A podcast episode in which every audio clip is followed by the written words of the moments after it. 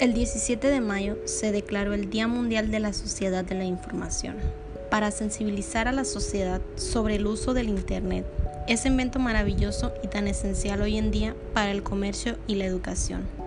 Como lo vemos hoy en día, el Internet y la tecnología es la herramienta fundamental para el estudiante, ya que pasamos por un problema mundial y las redes nos permiten permanecer activos en trabajo y estudio. Los jóvenes van aprendiendo y avanzando junto con la nueva tecnología, ya que están al día con la información en las redes sociales, juegos y movimientos escolares. Los adultos llevan un proceso de aprendizaje más lento, pero productivo, ya que en los trabajos el uso de las máquinas y la Internet es fundamental para el negocio y el crecimiento, ya que a través de esos se dan a conocer sus productos, precios y marcas se exportan a otros estados y países con el fin del crecimiento económico.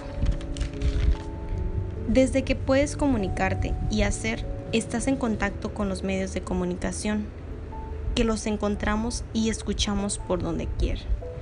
Los niños empiezan con juegos y, y videos. Desde ahí comienzan una vida en el mundo tecnológico. Trejo del Arbe menciona que existen rasgos que nos indican cómo es que está influyendo la Internet en las empresas, educación y el mundo.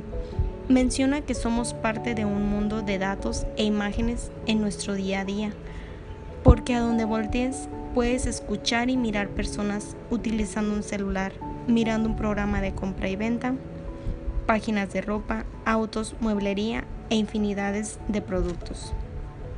Pero es verdad que se debe hacer una concientización del uso de la Internet, porque así como es de poderosa, lo es de peligrosa, si no se sabe usar correctamente, ya que hay, un, ya que hay muchos delincuentes, secuestradores y estafadores al día con las mismas herramientas. Entrar a la innovación de esta tecnología abre muchas puertas en lo laboral, tanto en lo educativo. Cabe mencionar que la tecnología no está al alcance de todos y los países más débiles económicamente pueden quedar excluidos. Un ejemplo de un país con mayor potencia económica es Canadá, que registró un 50% en el uso de la Internet, dando a conocer sus productos, precios y marcas en países vecinos, sacando el mayor provecho a estas redes. Para pasar de una sociedad de la información a la sociedad del conocimiento se necesita la innovación y concientización del manejo correcto de la Internet y sus múltiples redes sociales, ya que si se hace un mejor uso surgirá el crecimiento económico y educativo.